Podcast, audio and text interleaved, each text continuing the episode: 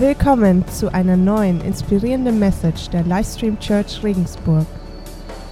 Cool, dass ihr hier seid. Wir hatten, wie Johannes schon sagte, wir hatten uns am 1. Mai mit, mit allen Teamleitern und den Co-Leitern getroffen und hatten zusammen gebruncht, was, was, was toll war. Und äh, es war genial zu sehen, all die beeindruckenden Leiter, die wir bei uns in der Kirche haben. Und wir sind echt dankbar für jeden Einzelnen, weil, weißt du, das Herz unserer Kirche, das sind aber nicht nur irgendwelche Leiter, sondern das, das Herz unserer Kirche äh, sind nicht nur irgendwelche Leute, die an der Spitze stehen oder die irgendwas reißen, sondern es sind, sind all die Freiwilligen, all die Volunteers, sind all diesen Teams, die wir haben, sei es hier am Sonntag oder sei es, sei es unter der Woche. Und wir als Kirche, wir wollen immer wieder die, die guten Dinge, die wir zusammen erleben, die wollen wir feiern. Weil, hey, ganz ehrlich, es gibt so viel Gutes, was Gott tut. Ja, es gibt Herausforderungen, ja, es gibt Dinge, die laufen nicht so runter. Es gibt auch schlimme Dinge, aber es gibt so viel Gutes, was Gott tut.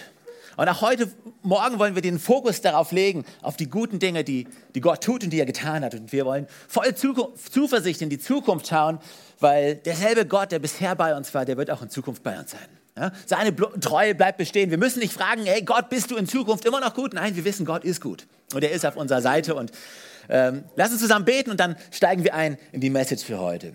Jesus, wir danken dir für das Vorrecht, was wir haben, Teil von dem zu sein, was du hier tust. Wir haben das, danken dir für das Vorrecht, deine Kirche hier zu bauen in dieser Stadt, zu sehen, wie deine Liebe, deine Gnade an Orte kommt, wo sie bisher noch nicht war, wie, zu sehen, wie, wie Menschen ihr Leben dir anvertrauen und du ihr Leben nach vorne bringst. Und Gott, wir beten heute, dass du zu uns sprichst, zu jedem ganz persönlich, dass du deine Liebe und deine Gnade, dass du unser Verständnis dafür noch ein Stück weit größer machst, was du für uns persönlich vorhast. Wir bitten, dass du zu jedem Einzelnen sprichst. In deinem Namen. Amen. Hey, kennt ihr irgendjemand in eurem Leben, der gute Fragen stellt? Der immer so eine, wenn du ihn triffst, der eine gute Frage hat und du bist herausgefordert, eine gute Antwort zu geben. Ich weiß nicht, wie es euch geht, wenn ihr jemanden trefft. Eine der meisten Fragen, eine der Fragen, die man so am häufigsten gestellt bekommt, ist, hey, wie geht's dir? Wie geht's dir, ja? Aber hey, was wäre, wenn du jemanden triffst und anstatt zu fragen, wie geht's dir, würdest du fragen, bist du glücklich? Und vielleicht denkst du dir, das ist eine komische Frage. Aber eine gute Frage eigentlich. Bin ich glücklich gerade? Warum bin ich glücklich? Wenn du dann sagst, ja, ich bin glücklich, dann ja, warum? Okay, ich dachte, du fährst zufrieden mit der ersten Frage. Aber, aber weißt was ich, an, was ich an Fragen mag, was ich an Fragen mag, ist, dass sie dich dazu bringen, nachzudenken. Immer wieder dazu bringen, nachzudenken, ja, warum eigentlich? Und wenn Leute dich fragen über Dinge, wo du denkst, ja, das ist ja eigentlich klar. Ja, warum gehst du sonntags in die Kirche? Und das dann mal zu erklären, das hilft dir wieder, dich daran zu erinnern, warum mache ich das eigentlich? Fragen sind genial, weil entweder bringen sie dich zum Nachdenken und du sagst, ja, weißt, vielleicht gibt es eine bessere Art und Weise, das zu tun, oder sie bestätigen dich, weil du erklärst, was du tust und du merkst, ja, genau deswegen tue ich es.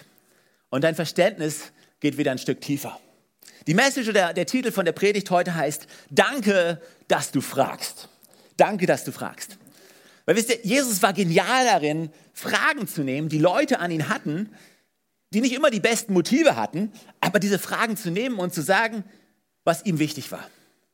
Und Leuten ein neues Bild zu geben, wer dieser Gott ist, den er repräsentiert, wer sein Vater ist, wer Gott ist. Er hat jede Frage genutzt, um ein Bild zu malen, wer Gott ist.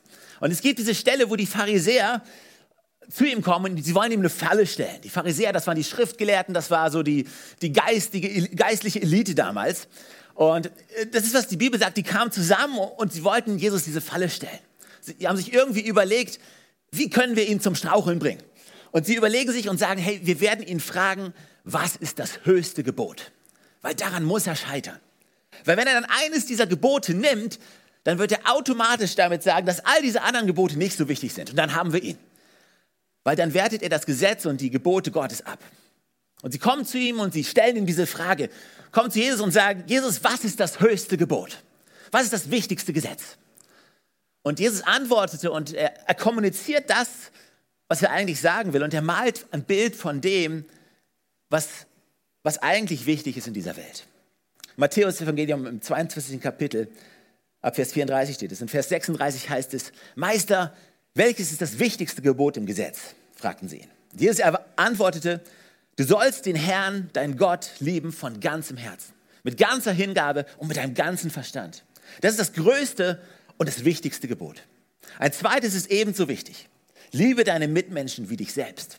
Mit diesen beiden Geboten ist alles gesagt, was das Gesetz und was die Propheten fordern. Jesus nimmt diese Frage und sagt, hey, weißt du, worum es geht? Es geht um Beziehung. Es geht um eine Beziehung zu Gott und es geht um eine Beziehung zu Menschen. Wenn du Gott liebst und wenn du deine Mitmenschen liebst, dann erfüllst du das Gesetz. Und er malt ein neues Bild davon, wer dieser Gott ist, was wichtig ist für diesen Gott. Und er legt den Fokus auf Beziehungen anstatt auf Gesetze und Gebote und Regeln. Ich, weiß nicht, ob du manchmal solchen Fragen ausgesetzt bist. Fragen, warum lebst du eigentlich dieses Leben so, wie du es lebst? warum, triffst du die Entscheidung so, wie, wie du sie triffst? Vielleicht an deinem Arbeitsplatz, vielleicht sind da viele Leute, die dir Fragen stellen, die dein Leben anschauen und Fragen haben. Vielleicht in deinem familiären Umfeld.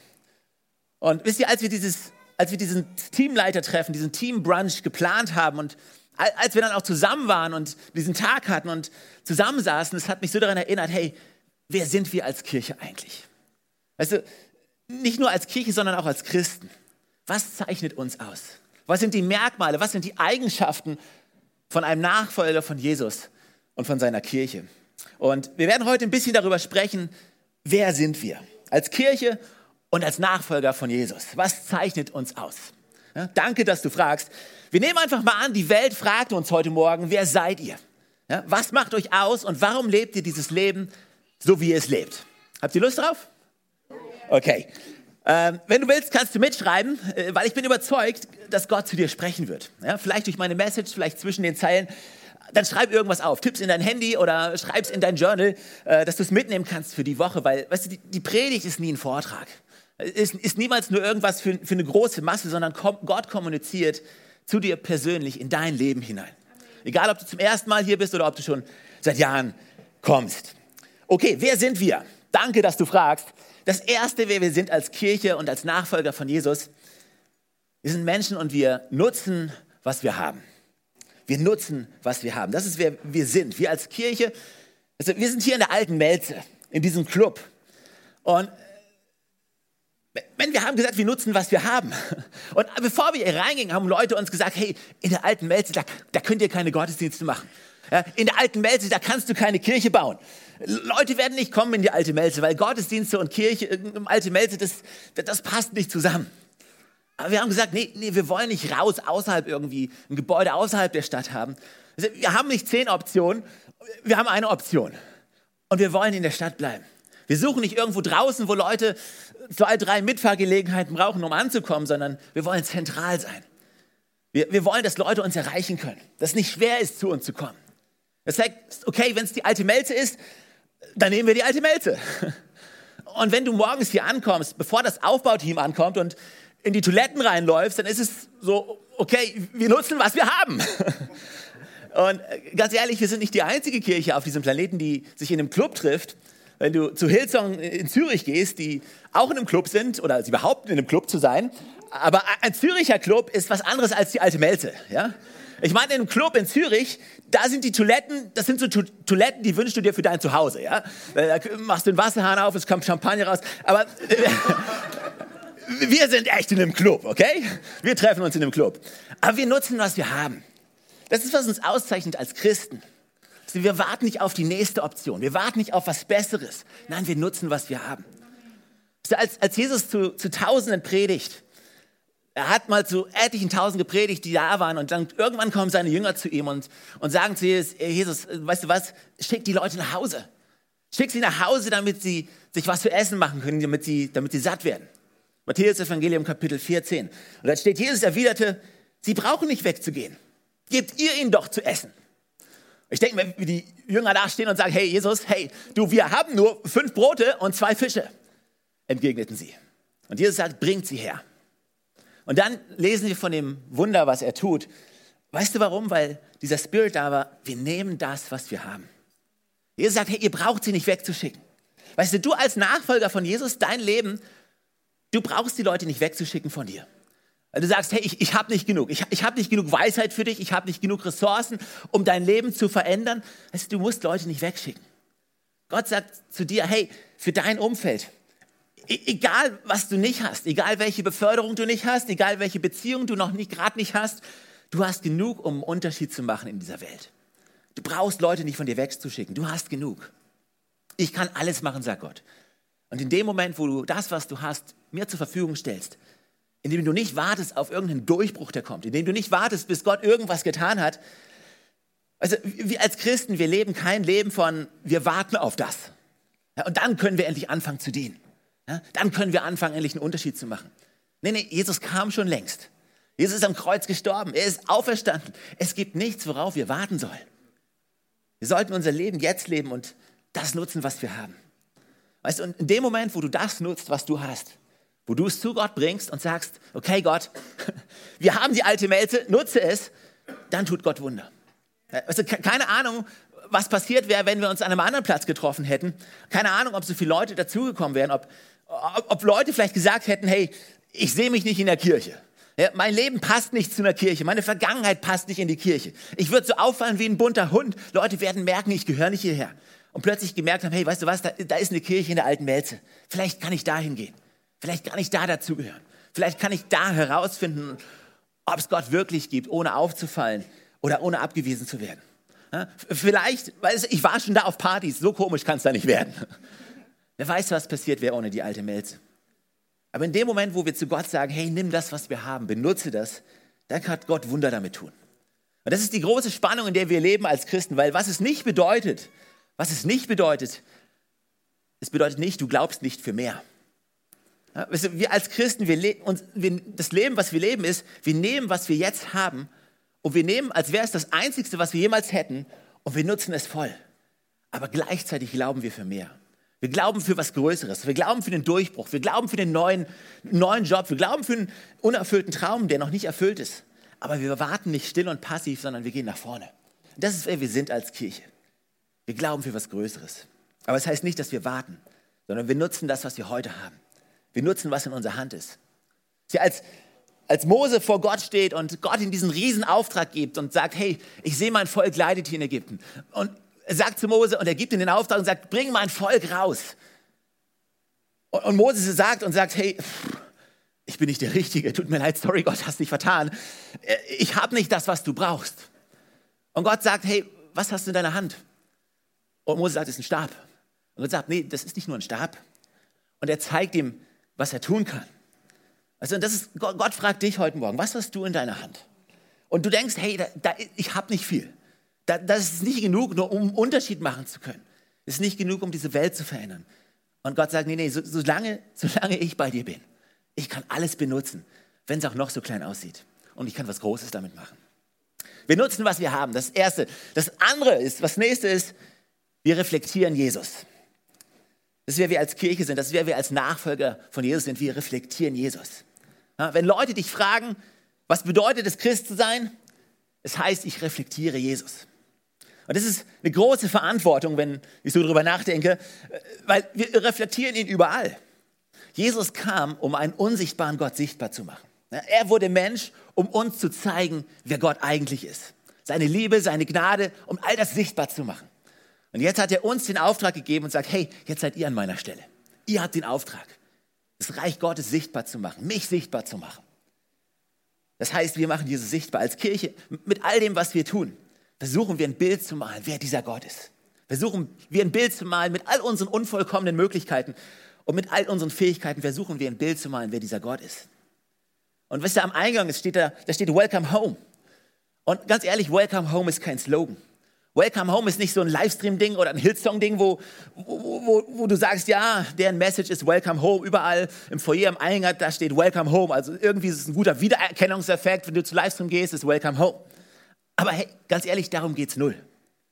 Weißt du, was das Herz hinter Welcome Home ist? Das Herz ist diese Bibelstelle, in der Jesus erzählt von dem verlorenen Sohn. Er erzählt davon, dass ein Vater zwei Söhne hatte. Und dass der eine Sohn sich abwendet von ihm und sagt, hey, ich will ohne dich leben. Ich will weg von dir. Ich will nichts mehr mit dir zu tun haben. Und er darf gehen. Er bekommt alles. Er bekommt sein Erbe ausgezahlt und er lebt das Leben, was er meint, dass er schon immer leben wollte.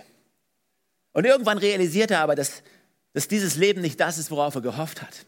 Und dann am Tiefpunkt von seinem Leben entscheidet er sich zurückzukommen. Aber er fragt sich, hey, hey, darf ich überhaupt noch zurückkommen? Ich weiß nicht, ob ich zu Hause noch angenommen bin. Ich weiß nicht, was passieren wird, wenn, wenn ich nach all dem, was ich getan habe, wenn ich jetzt nach Hause kommen werde. Aber vielleicht habe ich eine Chance, dass ich dort arbeiten kann, dass mein, dass mein Vater mich irgendwie als Angestellten anstellt. Und in dem Moment, wo der Sohn sich entscheidet, zurückzukommen und sich dem Haus nähert, der Vater wartet auf ihn. Und er sieht ihn von weitem kommen. Und weißt du, Jesus erzählt diese Geschichte und ich, ich kann mir vorstellen, wie seine Zuhörer an seinen Lippen hingen und überlegt, so gesagt haben, okay, was wird der Vater wohl jetzt sagen? Was muss er wohl machen, damit er wieder nach Hause kommen darf? Was wird der Sohn tun müssen, um wieder nach Hause kommen zu dürfen?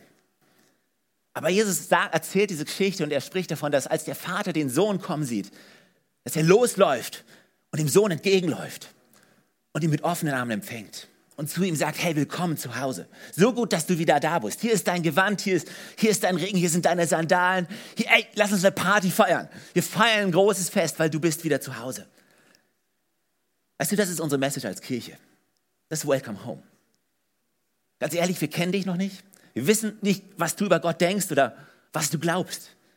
Wir wissen nicht, was du dieses Jahr getan hast oder was du nicht getan hast. Aber das hängt nicht davon ab, ob du hier willkommen bist oder nicht. Weißt du, Gott wartet nicht darauf, dass du dein Leben in Ordnung bringst und dann darfst du zu ihm kommen. Nee, Gott sagt, ganz egal, was in deinem Leben ist. Gib mir alle Probleme, alle Sorgen, alle Nöte, bringst du mir, denn du bist herzlich willkommen zu Hause. Du bist willkommen in meinen Armen. Und du bist willkommen, lass mich dir zeigen, wer du eigentlich bist. Deshalb steht Welcome Home da. Und deshalb hoffen wir, dass wenn Leute hier reinkommen, dass sie das erleben, dass sie hierher gehören, bevor sie sich richtig verhalten. Also die, die Message von Jesus ist, du gehörst dazu, bevor du dich richtig verhältst. Und dein Verhalten wird sich ändern, ja, aber durch meine Liebe, aber nicht als Bedingung dafür, dass ich dich liebe. Welcome home, wir reflektieren Jesus. Weißt und deshalb ist das Leben als Christ so spannend, weil überall, wo du hingehst, nächste Woche, übernächste Woche, du reflektierst Jesus. Und das ist nicht nur eine Verantwortung, dass wir uns ein bisschen überlegen, wie wir uns im, im Straßenverkehr verhalten, oder beim Einkaufen oder wo auch immer. Dann ist, ist die Möglichkeit, stell dir vor, jedes Mal, wenn du jemandem begegnest, hast du die Chance, ihm ein Stück weit etwas vom Himmel zu zeigen. Ein Stück weit, dass er durch dich ein Stück weit Jesus sieht. Dass er, wenn er wegläuft von dir, ermutigt ist. Dass sein Bild von Jesus, wer Jesus ist, ein Stück weit verändert wird. Wir haben die Chance, Jesus sichtbar zu machen. Das ist unser Auftrag. Das ist, wer wir sind. Wir reflektieren Jesus. Der nächste Punkt ist, wir ändern unsere Strategie nicht. Wir ändern unsere Strategie nicht. Als Kirche, weißt du, wenn du mich fragst, Stefan, was ist unsere Strategie für die Zukunft? Was ist das neue Konzept? Was ist der neue Plan? Wie werden wir Kirche bauen in Zukunft? Das ist die gleiche Strategie. Jesus. Jesus im Fokus, Jesus im Zentrum. Und wisst ihr, Leute haben uns gefragt, bevor wir mit Livestream Church gestartet sind, haben gesagt, hey, was ist eure Strategie? Wie wollt ihr Leute erreichen? Und ganz ehrlich, wir konnten ihnen nicht viel sagen. Äh, was wir sagen konnten, ich, ich weiß, das Evangelium funktioniert. Ich weiß, Jesus ist mit uns. Und viel mehr kann ich dir nicht sagen. Aber Leute haben gefragt, ja, aber habt ihr gar nicht recherchiert in der Stadt, was für Dynamiken da sind und welche Herausforderungen da sind und, und wieso die Leute ticken? Nee, ganz ehrlich, weißt du, ich glaube, Jesus ist die Antwort für Leute in New York, genauso viele Leute für in, in Berlin wie in, in Nürnberg, auch in Regensburg. Also Jesus ist die Strategie, egal wo du wohnst. Und wir haben das Evangelium und das ist unsere Strategie. Und das werden wir nicht ändern. Also wir werden das nicht nächstes Jahr ändern oder übernächstes Jahr. Unsere Strategie ist in, in dieser Hinsicht extrem konstant. Jesus ist unsere Strategie und wird auch immer unsere Strategie sein. Das ist ja, weil das Evangelium ist die Kraft, die Menschen errettet. In deinem persönlichen Leben, weißt du, du brauchst nicht irgendwelche komischen Strategien, du brauchst nicht tausend neue Ideen, die du verstehst über das Leben, sondern wenn deine Hoffnung ist, dass, dass Jesus dein Retter ist, dass Jesus dich versorgt, dass Jesus dein Leben größer macht, dass Jesus dir mehr Gebiet gibt, dass Jesus Dinge tut, dich wachsen lässt und du dich ausstreckst nach ihm, dann wirst du sehen, was passiert, wenn Jesus deine Strategie ist. Jesus sagt, ohne mich könnt ihr nichts tun. Und das ist eine steile These, wenn du das mal genau überlegst. Wenn du das jemandem sagen hörst, ohne mich könntest du nichts tun. Aber Jesus sagt, ohne mich könnt ihr nichts tun aber durch mich werdet ihr Frucht haben. Unsere Strategie ist Jesus. Johannes 14, Vers 6 steht, ich bin der Weg, ich bin die Wahrheit und ich bin das Leben, sagt Jesus. Zum Vater kommt man nur durch mich. Oder Hebräer 13, Vers 8, denn Jesus Christus ist derselbe gestern, heute und für alle Zeit. Jesus ist derselbe. Und deshalb ist er fähig, und in der Lage, unser Leben oder in unserem Leben durch, durch alle Seasons, die kommen, konstant zu sein. Unser Fels, unser Retter, unser Kompass zu sein. Der nächste Punkt, ich, ich habe einen Originaltitel und ich weiß nicht, ob ihr damit klarkommt. Wollt ihr den Originaltitel wissen? Okay, ich sage euch erstmal den offiziellen, der, der gibt mir nicht so viel Ärger. Der offizielle Titel von dem, was wir sind, ist, wir denken nicht zu gering von uns. Wir denken nicht zu gering von uns. Das kannst du aufschreiben, das kannst du auf Twitter posten oder auf Instagram hauen. Jetzt kommt der inoffizielle Titel. Wir glauben, wir sind wichtig. Wir glauben, wir sind wichtig. Und jetzt sagst du vielleicht, oh Stefan, kannst du das sagen in der Kirche? Das darfst du nicht sagen. Aber ich mag, dass der Punkt davor ist, Jesus ist unsere einzige Strategie. Aber weißt du, was ich damit meine, ist, wir glauben, wir sind wichtig. Das bedeutet eigentlich nur, wir glauben daran, was Gott über uns sagt. Weil Gott sagt nämlich nicht, hey, ihr seid nur irgendwelche Diener von mir, ja, ihr seid nur irgendwelche Leute, die irgendeinen Job erfüllen. Gott sagt zu dir, hey, du bist mein Kind. Und ich habe dich durch meinen Tod am Kreuz und durch meine Auferstehung, wurdest du zu einem König und zu einem Priester gemacht. Du hast Autorität auf deinem Leben. Und ich, ich, ich lese es euch mal vor, wenn ihr mir nicht glaubt. Matthäus 5, Vers 14. Dort steht, ihr seid das Licht der Welt.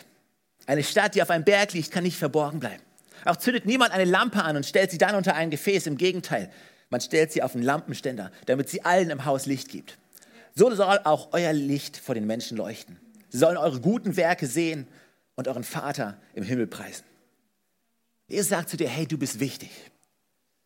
Weißt du, Demut bedeutet nicht, dass du gering von dir denkst, sondern Demut bedeutet, dass du von anderen höher denkst. Das heißt nicht, dass du gering von dir denkst. Du weißt, wer du bist in Gott. Du hast deine Identität neu gefunden. Du weißt, dass der Vater im Himmel, der Schöpfer des Universums, auf deiner Seite ist. Also ganz ehrlich, ich würde mir von, von vielen Christen ein bisschen mehr wünschen, dass wir, auch wenn wir reinlaufen in den Raum, dass wir nicht irgendwie vorsichtig sind und irgendwie, oh, ich weiß nicht, ob ich was zu sagen habe, ich weiß nicht, ob ich was bringen kann. Die sind alle viel wichtiger als ich, sondern dass wir reinlaufen mit einer Zuversicht mit unseren Schultern zurück zu sagen, hey, ich bin ein Kind Gottes. Ich weiß nicht alles, ich verstehe vielleicht nicht alles, aber hey, Jesus lebt in mir. Und wenn er in mir ist, dann, dann, dann habe ich was zu geben. Wenn seine Gnade auf meinem Leben ist, seine Autorität und also ich, ich hoffe, dass du, wenn du an deinem Arbeitsplatz, wenn du einen Job hast und arbeitest, dass du sagst, hey, ich will mehr Verantwortung. Ich will mehr Verantwortung übernehmen. Ich bete, dass wir als Christen aufstehen an unserem Arbeitsplatz, an unserem Umfeld und sagen, hey, wir sind da. Gott kann uns benutzen. Und wir wollen einen Unterschied machen. Und wir wissen, wer wir sind. Das ist eine gesunde Zuversicht. Und weißt du, dass du anderen dadurch eine große Freiheit gibst, wenn du nicht unsicher bist mit dir selber, wer du bist? Wenn du zuversichtlich bist und deine Identität gefunden hast, das gibt anderen eine Freiheit. Das ist nämlich ein Riesenunterschied zwischen einer gesunden Zuversicht und einer Arroganz. Und so eine Zuversicht, die gibt anderen die Freiheit, so zu sein, wie sie sind auch zuversichtlich zu sein, dem wer sie sind. Und das ist, wer wir sind als Christen. Wir können eine gesunde Zuversicht haben. Und wir glauben, dass Menschen, dass Menschen wichtig sind, dass Menschen eine große Rolle spielen. Also Gott hat immer wieder einzelne Menschen benutzt. Wenn du die Bibel liest, um seinen Plan zu erfüllen, Gott nutzt immer wieder einzelne Menschen. Ob das nun Mose ist, Elia, Josua, äh, du kannst all diese Geschichten von all diesen Glaubenshelden lesen. Also träum dein Leben groß. Sag zu Gott, hey, ich weiß nicht alles, ich weiß, es geht alles um dich. Du bist in Kontrolle. Du bist derjenige, der Dinge tut, aber benutze mich. Wenn du, wenn du zu Gott sagst, hey, ich stelle mich dir zur Verfügung. Wenn du irgendjemanden brauchst in dieser Stadt, mit dem du was Großes machen willst, hey, nimm mich. Dann schau, was Gott tun kann. Aber denk groß mit dem, was Gott durch dein Leben tun kann. Wir, wir als Kirche, wir glauben, du bist wichtig. Wir glauben, dass in dir extrem viel Potenzial steckt und wir glauben, dass in dir Dinge schlummern, die du selber noch nicht kennst. Und wir wollen dich da voranbringen. Wir wollen in dich investieren. Und wir wollen dir helfen, zu dem zu werden, wer du sein kannst. Und Kirche soll so ein Platz sein, wo, wo jeder Einzelne wächst in dem Verständnis über seine Identität und über sein Potenzial und über das, wer er sein kann durch Gott. Wo Leute anfangen, Einfluss zu nehmen in jedem Bereich der Gesellschaft. Weil Kirche ist nicht nur sonntags. Kirche ist auch unter der Woche an deinem Arbeitsplatz. Und, und stell dir mal vor, ganz ehrlich, jeder von uns läuft in diesem vollen Potenzial, was Gott für ihn hat. Du wirst die Welt verändern. Wir alle zusammen werden die, die Stadt verändern. Du bist wichtig. Du bist wichtig, weil Gott möchte dich benutzen. Ja? Gesagt, du bist das Licht der Welt. Du bist das Salz dieser Erde. Und äh, als wir die Kirche gestartet haben, wenn du eine Kirche startest, kriegst du eine ganze Menge Tipps von vielen Leuten. Und, ähm, und viele haben gefragt, ja, was für Programme bietet ihr an? Ja, was ist eure Palette? Was, was, was bietet ihr an? Und, aber unsere Einstellung war immer, hey, wir, wir werden nicht haufenweise Programme starten oder irgendwelche Studentenmissionsprogramme starten. Du bist Student und du bist leidenschaftlich für Jesus. Du bist unser Programm. Ja, geh an deine Uni, red mit Leuten äh, über Jesus, ermutige sie, diene ihnen und sei Licht, da wo du bist. Vielleicht sagst du, hey, ich habe ein Herz für, für Männer, damit sie in ihrer Identität wachsen, in ihrem Potenzial, was Gott für sie hat. Warte nicht auf unser Männerprogramm. Ja, such dir vier, fünf Männer, starte eine Kleingruppe in der Kirche, investiere dich in sie, bete für sie, glaube an sie, tauscht euch aus. Du bist unser Programm, weil Gott arbeitet durch Menschen. Und Gott will Menschen benutzen. Und deswegen funktioniert Kirche auch wirklich nur, wenn jeder wirklich seinen Teil dazu beibringt. Wo du sagst, hey, ich, ich habe was zu geben. Und dann kann passieren, was Gott vorhat. Okay, seid ihr noch bei mir? Okay, wir haben noch ein, zwei Punkte. Wir haben kein Programm, wir haben Menschen. Wer sind wir? Wir sind nicht perfekt, aber wir geben unser Bestes. Wir sind nicht perfekt, aber wir geben unser Bestes. Und also ich bin der Erste, der zu dir sagen wird, dass diese Kirche nicht perfekt ist. Weißt du warum? Weil ich hier bin. Und weil du hier bist. Tut mir leid, das sagen zu müssen. Aber die, diese Kirche, diese Kirche ist nicht perfekt. Wenn du eine perfekte Kirche suchst, dann bist du hier nicht am richtigen Ort. Aber weißt du, was ich dir versprechen kann? Wir, wir werden immer unser Bestes geben. Wir werden immer unser absolut Bestes geben, dass, dass dieser Platz ein Platz voller Hoffnung und voller Zuversicht sein kann. Dass, dass jeder die Möglichkeit hat, hier Freunde kennenzulernen, zu wachsen, in dem wer er ist und was Gott für ihn hat. Wir sind nicht perfekt, aber wir geben unser Bestes. Und ich, ich hoffe, dass auch das dein Standard für dein eigenes Leben ist. Also du brauchst nicht versuchen, perfekt zu sein. Gott erwartet nicht von dir, dass du perfekt bist. Du musst nicht versuchen, alles richtig zu machen. Aber wenn dein Spirit ist, hey, ich werde mein Bestes geben. Ich werde mein Bestes geben mit dem, was ich habe. Mein eigener Standard an mich selber ist nicht, dass ich Durchschnitt bin. Ja? Durchschnitt ist nicht mein Standard, sondern mein Bestes zu geben. An meinem Arbeitsplatz. Also ich werde nicht der Arbeitnehmer sein, der alles nur so nebenbei macht der alles nur so ein bisschen macht, sondern ich werde der, sein, der, der wirklich sein Bestes gibt. Ob es nur Leute sehen oder nicht, ist mir egal. Das ist mein Standard an mich selber. Also in meiner Wohnung. Also ich werde mein Bestes damit machen mit dem, was ich habe. Mit meinem Auto, was mir gerade zur Verfügung steht. Hey, ich werde den Standard an mich selber hochhalten, damit ich gut damit umgehe. Dass wenn Leute reinkommen, dass es sauber ist. Keine Ahnung, vielleicht habe ich gerade zu jemandem gesprochen. Aber was ist dein Standard an dich selber? Weißt du, du musst nicht perfekt sein, aber hab diese Erwartung an dich selber, hey, ich werde mein Bestes geben. Und du wirst sehen, was Gott durch dein Bestes tun kann. Und weißt du, was passiert, wenn jede Menge Leute zusammenkommen, die ihr Bestes geben? Es ist unglaublich, was dann passieren kann. Wir wollen unser Bestes geben. Wer sind wir? Wir sind dankbar. Wir sind dankbar. Eine Stelle aus der Bibel auf seinem Weg nach Jerusalem zog Jesus durch das Grenzgebiet von Samarien und Galiläa. Kurz vor einem Dorf kamen ihm zehn Aussätzige entgegen. Sie blieben in einigem Abstand stehen und riefen laut, Jesus, Meister, hab Erbarmen mit uns. Jesus sah sie an und sagte zu ihnen, geht und zeigt euch den Priestern. Auf dem Weg dorthin wurden sie gesund. Einer von ihnen kam zurück, als er sah, dass er geheilt war. Er pries Gott mit lauter Stimme, warf sich vor Jesu Füßen nieder und dankte ihm. Dieser Mann war ein Samaritaner. Jesus aber sagte, sind denn nicht alle zehn gesund geworden? Wo sind die anderen neun? Ist denn keiner außer diesem Fremden in den Sinn gekommen, zurückzukehren und Gott die Ehre zu geben? Dann sagt er zu dem Mann, steh auf, du kannst gehen, dein Glaube hat dich gerettet. Weißt du, das ist die Kirche, die wir sein wollen. Wir wollen nicht einfach nur über, über irgendwelche Wunder hinweggehen. Wir wollen nicht für Sachen beten und wenn Gott Wunder tut, einfach weiterlaufen mit den nächsten Gebetsanliegen. Nee, wir wollen wirklich jeden Sonntag hier stehen, voll Dankbarkeit Gott gegenüber ihm zu danken für seine Treue, ihm zu danken für seine Gnade.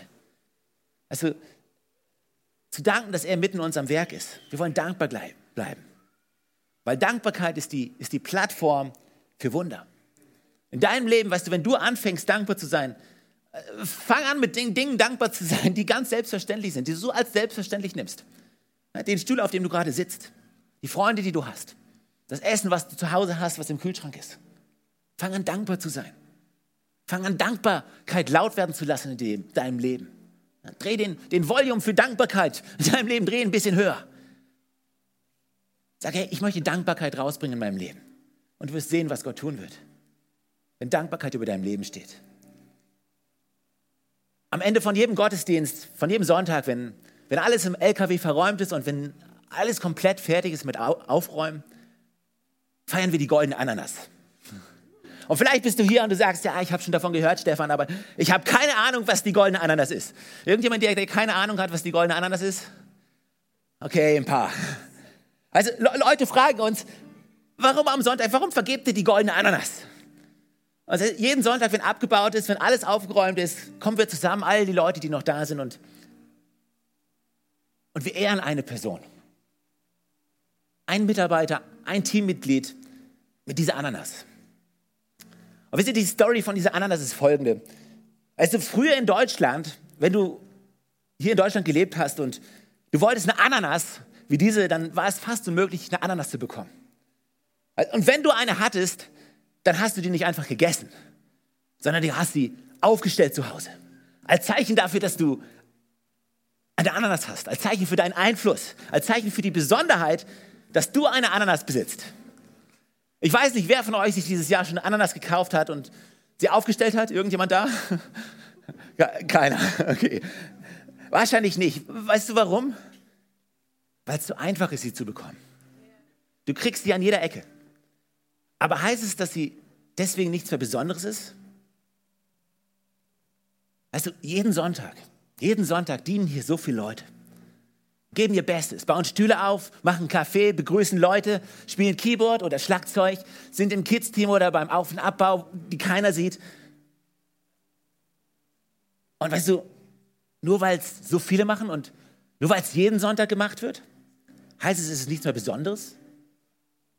Es ist besonders. Hey, und wir wollen, wir wollen die Dinge feiern, die besonders sind. Dass jemand dient, dass jemand jemandem anderen dient, ist, ist absolut außergewöhnlich. Und das feiern wir. Wir wollen eine Kirche sein, die, die nichts für selbstverständlich nimmt, die das Außergewöhnliche feiert. Und wenn du diesen Spirit in deinem Leben hast und sagst, Gott, weißt du was, du versorgst mich jeden Tag. Ich will es nicht als selbstverständlich nehmen. Wenn du eine Person bist, die dankbar ist für all die Sachen, die Gott bringt, Leute werden angezogen sein von deinem Leben. Leute werden sagen, hey, weißt du was, lass mich mit dir abgehen. Du bist irgendwie anders. Du bist anders als die Welt. Du bist anders. Du, möchtest, du suchst nicht nach all dem, was du noch nicht hast und was, was, was du noch haben willst, sondern du bist dankbar für das, was du hast. Weißt du, wie attraktiv das ist? Leute werden angezogen, wenn du ein dankbares Herz hast. Und deine Seele wird gesund sein, wenn du dankbar bist. Das heißt nicht, dass, dass du keine Probleme haben wirst, dass es dir nicht Sorgen machen wird. Aber solange du dankbar bist, wird deine Seele gesund bleiben. Wenn du sagst, danke für das, danke für das, Gott, danke, danke, dass du mein Leben änderst, dass du mich aus all diesem, aus all dem Mess, was in meinem Leben ist, dass du mich rausbringen kannst. Einfach zu sagen, danke. Hey, lass uns zusammen aufstehen als Kirche. Lass uns genau dafür beten. Und über eine Sache habe ich nicht geredet, weil die Zeit nicht mehr reicht. Und das ist, wer wir noch sind. Wir sind diejenigen, denen es um den einen geht. Und Jesus erzählt diese Geschichte und sagt, hey, weißt du, wenn du 100 Schafe hast und eins davon geht verloren, dann ist doch selbstverständlich, dass, dass du diesem einen nachgehst. Und die ganze Welt wird mit dem Kopf schütteln und wird sagen, nee, nee, nee, das ist nicht selbstverständlich. Ja, bleib bei den 99. Das eine, das macht nichts.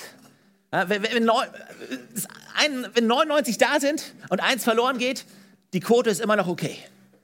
Aber Jesus sagt, nee, nee, wenn du in meinem Team bist, Team Jesus, wir gehen dem einen hinterher. Wir bleiben nicht bei den 99, der eine zählt. Dieser eine, den suchen wir, den retten wir, den gehen wir hinterher. Das ist, wer wir sind. Und deswegen feiern wir jede Entscheidung, die für Jesus getroffen wird. Jedes, jede Taufe, weißt du, jedes Mal, wenn jemand seine Hand hebt, wenn jemand sagt, ich, ich möchte mein Leben Jesus geben. Wir feiern das. Und für dein Leben, weißt du, du bist Gott wichtig. Du bist nicht einer von 100, du bist nicht einer von, von vielen, von einer großen Masse. Du bist wichtig für ihn. Du bist wichtig, weil er einen Plan für dich hat. Obwohl er sieht, was gerade in deinem Leben vor sich geht. Weißt du, Gott sieht all deine Probleme, die du hast, und sie sind wichtig für ihn. Weißt du, Gott schaut nicht drüber hinweg und sagt, hey, die Probleme von deinem Nebenmann, die, die, sind, die sind viel größer als deine, also komm klar mit deinen Problemen. Nee, er sagt, du bist wichtig. Und deine Probleme sind mir wichtig. Du bist wichtig für mich, da wo du gerade stehst. Wie, wie geht es dir mit mir? Das ist wichtig. Dann darf ich dir die Frage stellen, wo, wo stehst du heute Morgen mit Jesus?